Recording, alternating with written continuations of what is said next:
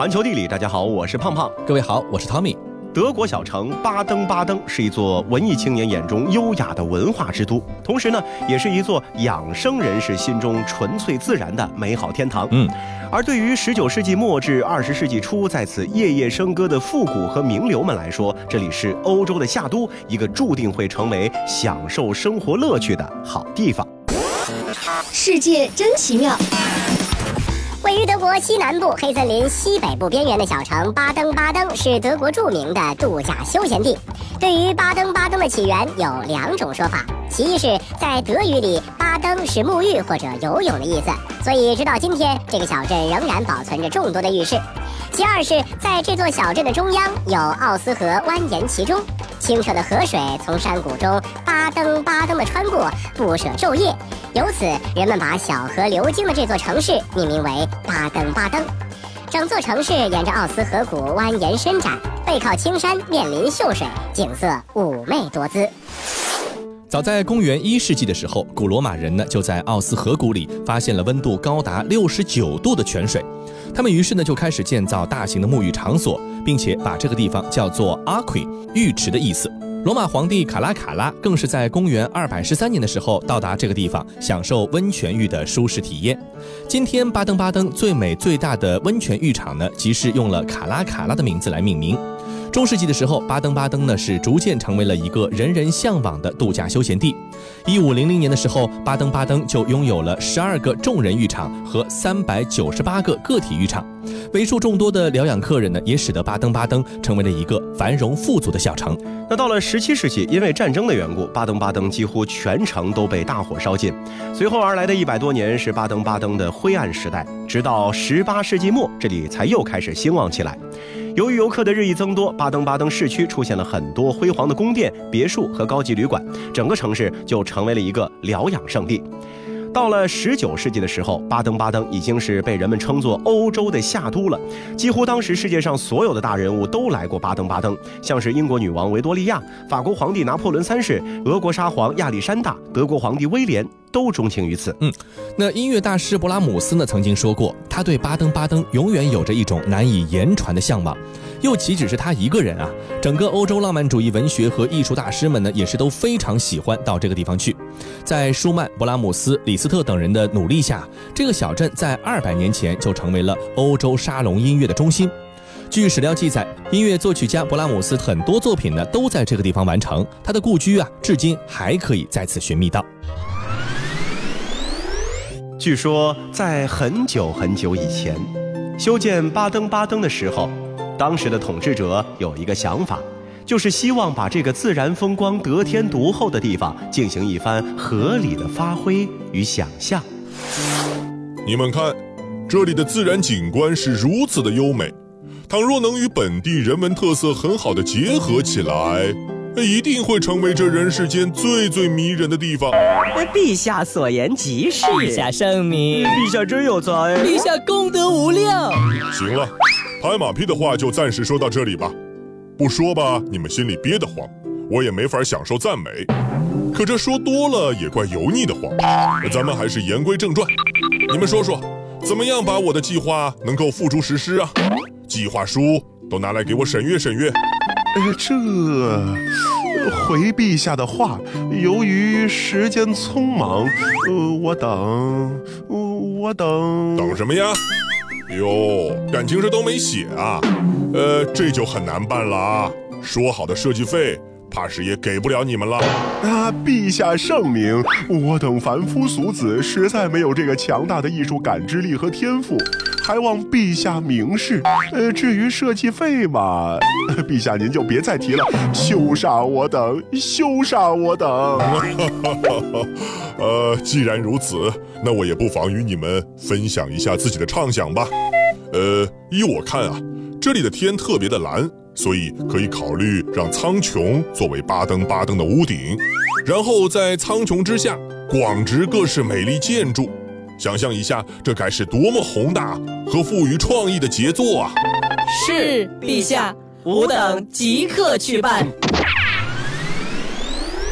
那现在看来，这些建筑师确实是很好的实现了当初的以天空为屋顶的基本构思。走进巴登巴登，恍若是置身在一个大花园里面，别墅、宫殿、亭子和椅子仿佛都是从地下长出来的，看不出人工复凿的痕迹。嗯，那来到巴登巴登啊，这个古城堡呢是必去的一个地方。从利恩普特广场沿着索菲路左边的一条小街向山上走，经过一个小小的广场，就可以看到左边有一栋大楼，那个呢就是巴登巴登的市政厅。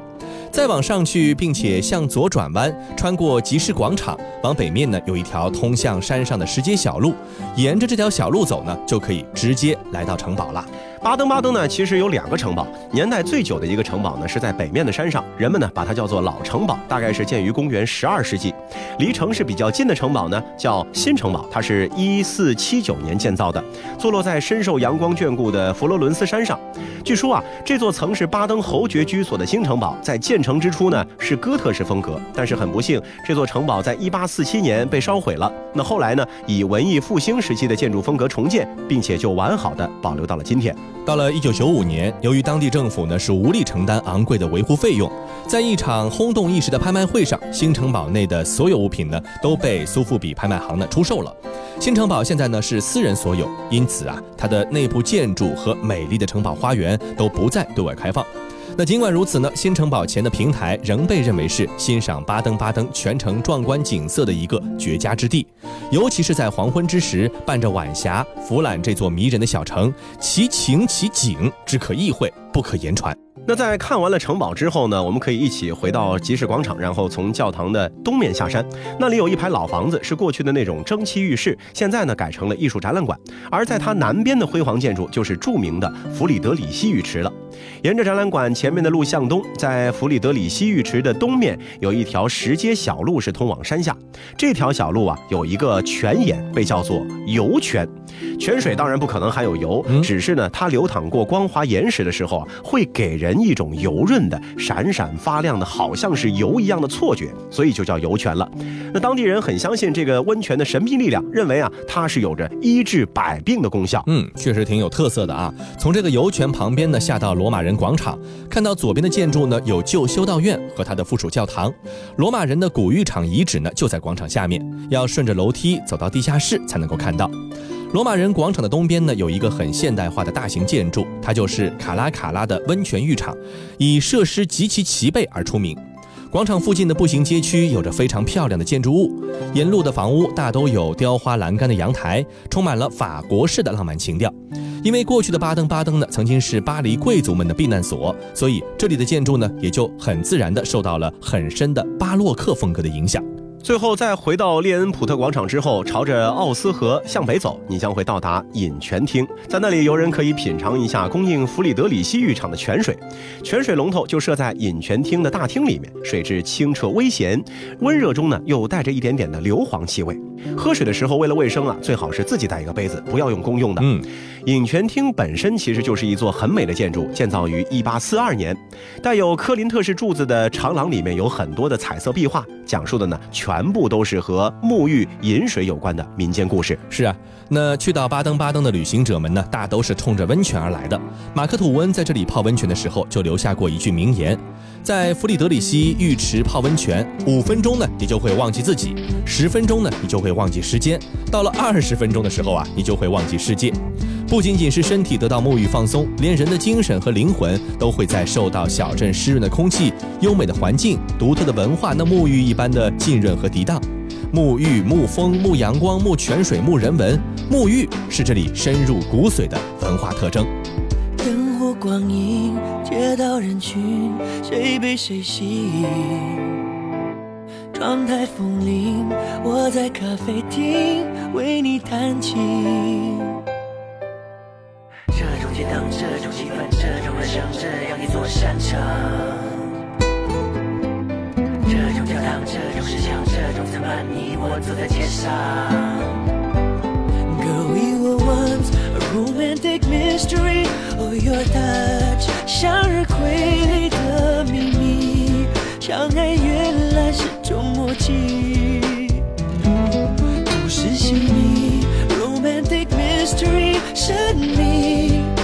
像是一种情绪，有话鲜艳了所有回忆。故事在弯曲，流苏在摇曳，我们相恋的结局美丽。如果可以，爱像雨季，痛快想你。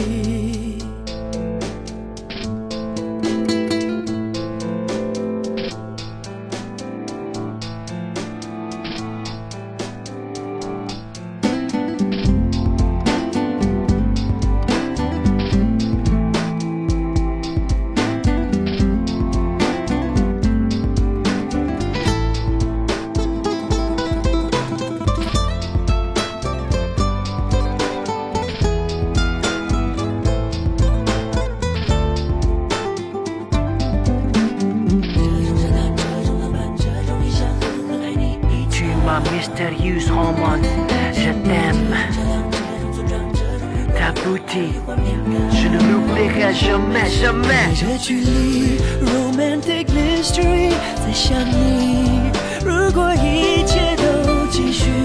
到处是爱你的证据。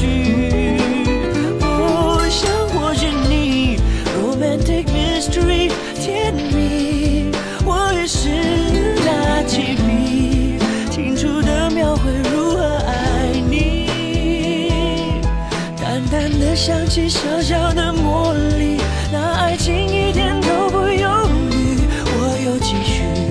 为你弹琴，解释命运。Oh, tangang nam, och the lavond, gone with the wind.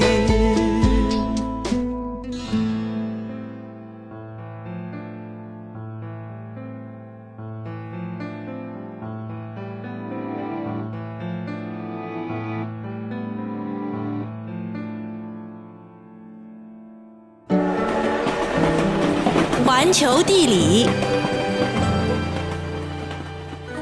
欢迎回到环球地理，大家好，我是胖胖。各位好，我是 Tommy。欧洲好玩的城市啊，实在是太多太多了。是啊，除了我们前面提到的夏之都巴登巴登，还有比如建筑之都巴塞罗那、嗯美食之都瓦伦西亚、博物馆之都巴黎和怀旧之都罗马等等。嗯，不过如果说呃有哪一座欧洲城市是能够集建筑、美食、博物馆、怀旧这些欧洲精华于一身的，而且还颇具性价比的话，可能就非葡萄牙的首都里斯本莫属了。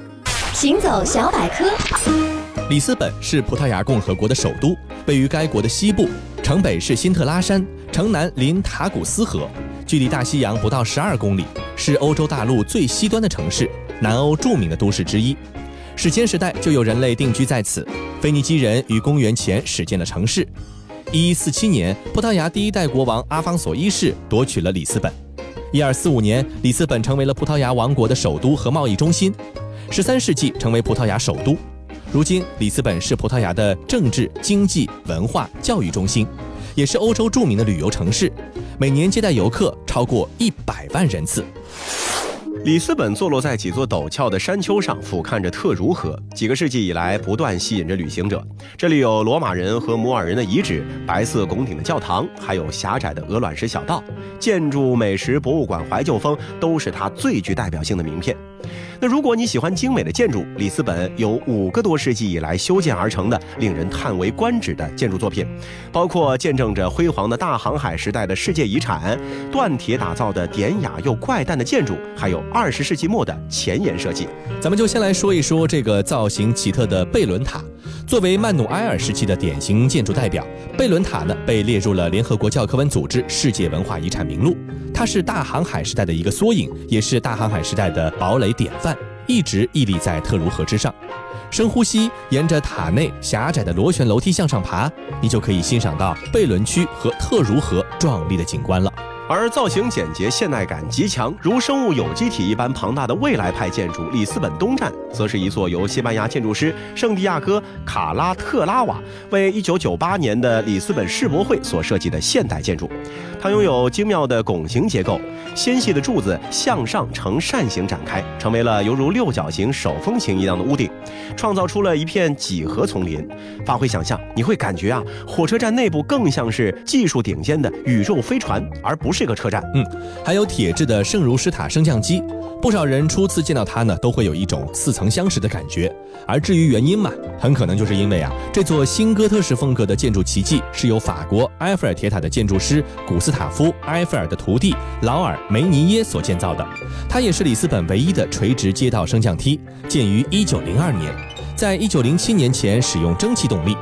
早一些的话呢，可以赶在人流高峰前乘坐这座新哥特式的升降电梯，你就可以在电梯里饱览里斯本的全貌。此外，修建于一一五零年、拥有城堡外观的主教堂，同样是里斯本的标志之一。当时，基督教徒从摩尔人手中是重新占领了这座城市，并迅速的在一座曾经的清真寺的原址上建造了这座教堂。尽管教堂的外面总是人头涌动，但是以泪拱为顶、用玫瑰窗提供照明的内部，还是显得十分的宁静的。绕着主教座堂漫步，你会发现在橙子树上方，怪兽形状的滴水嘴都斜着眼睛，似乎在窥探着什么。都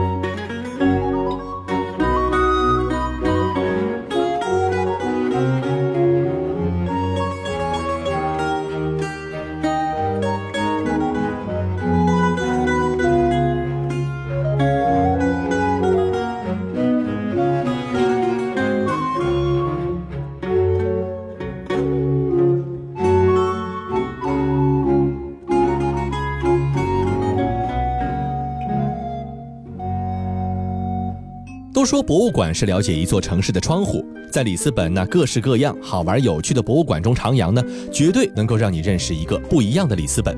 国家瓷砖博物馆是位于一座庄严雄伟的16世纪女修道院中，这里的瓷砖画呢包罗了全部种类，从早期奥斯曼帝国的几何图形到趣味盎然的圣坛图画，从贵族狩猎的场景到古阿人复杂精细的图案，可谓是应有尽有。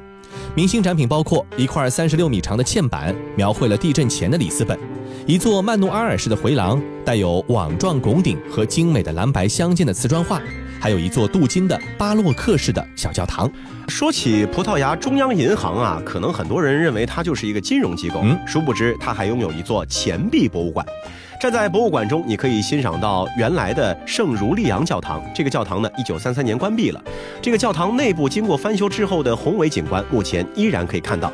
那么翻修的项目呢，也是足足花去了三千四百万欧元，相当的精致。嗯，博物馆内呢，更著名的则是国王迪斯尼之墙的展示中心。这是一面保存完好的中世纪城墙，它建造于十三世纪，厚度达到了三十米，是位于教堂以前的地下室中。在二零一零年一次挖掘工程的施工过程中，被偶然发现了。嗯，再来看一看其他的艺术形式吧。法多是一种传统的葡萄牙音乐，风格呢比较忧伤。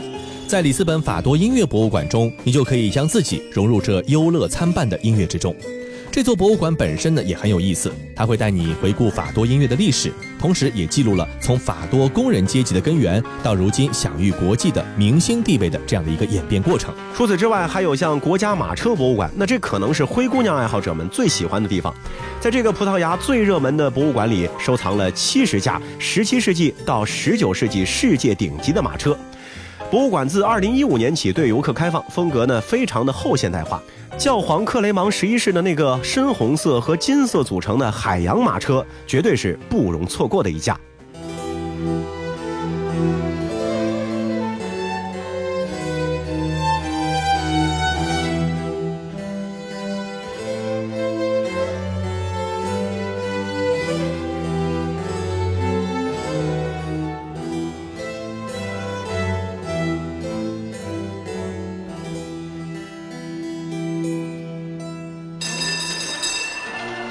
黄色的有轨电车叮叮当当的在绿树成荫的街道上穿梭，当地人呢还像几个世纪以前一样，在灯火阑珊的老街中漫步。里斯本是一个怀旧的好地方，更是文艺青年的天堂。只需要花上二点八五欧元买一张车票，古色古香的二十八路有轨电车就可以把你从埃什特雷拉圣殿带到下城区的后街，并在途中将里斯本的风景名胜古迹呀是全部都转一遍。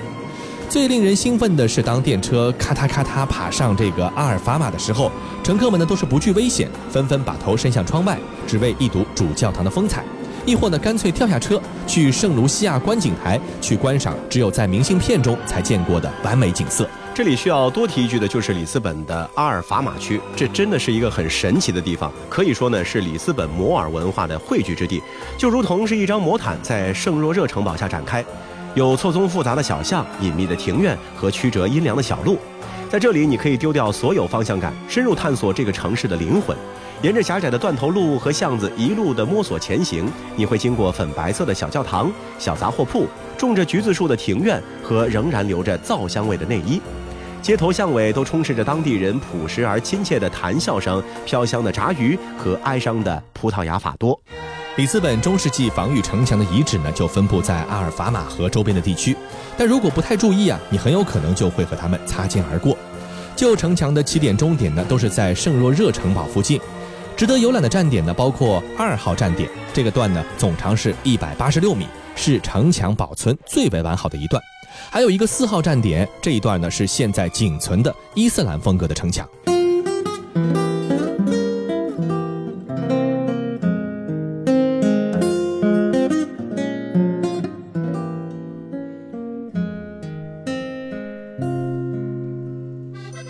海鲜、烤肉、新鲜出炉的烤面包、口感柔和的葡萄酒以及诱人的甜品，这既是葡萄牙人日常餐桌上必不可少的美食，更是葡萄牙美食的名片。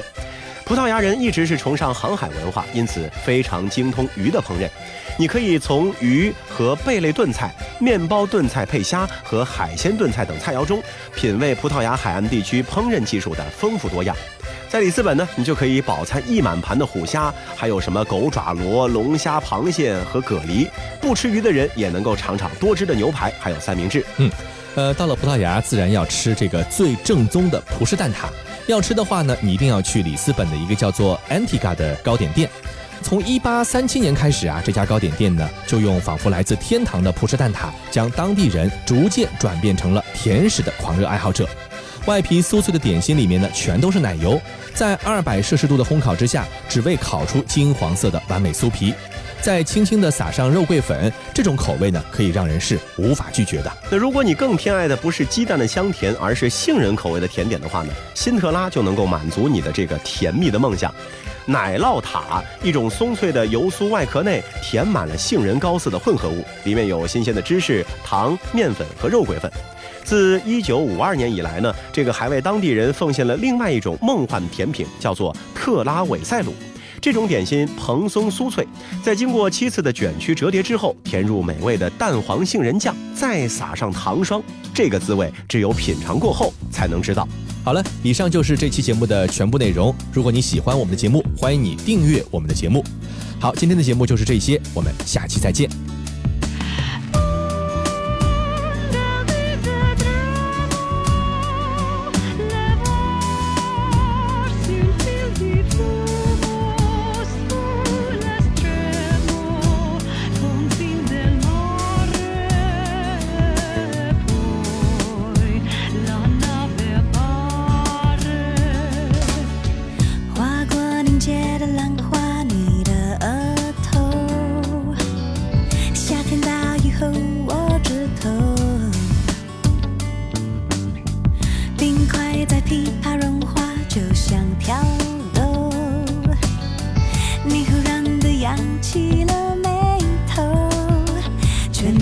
是你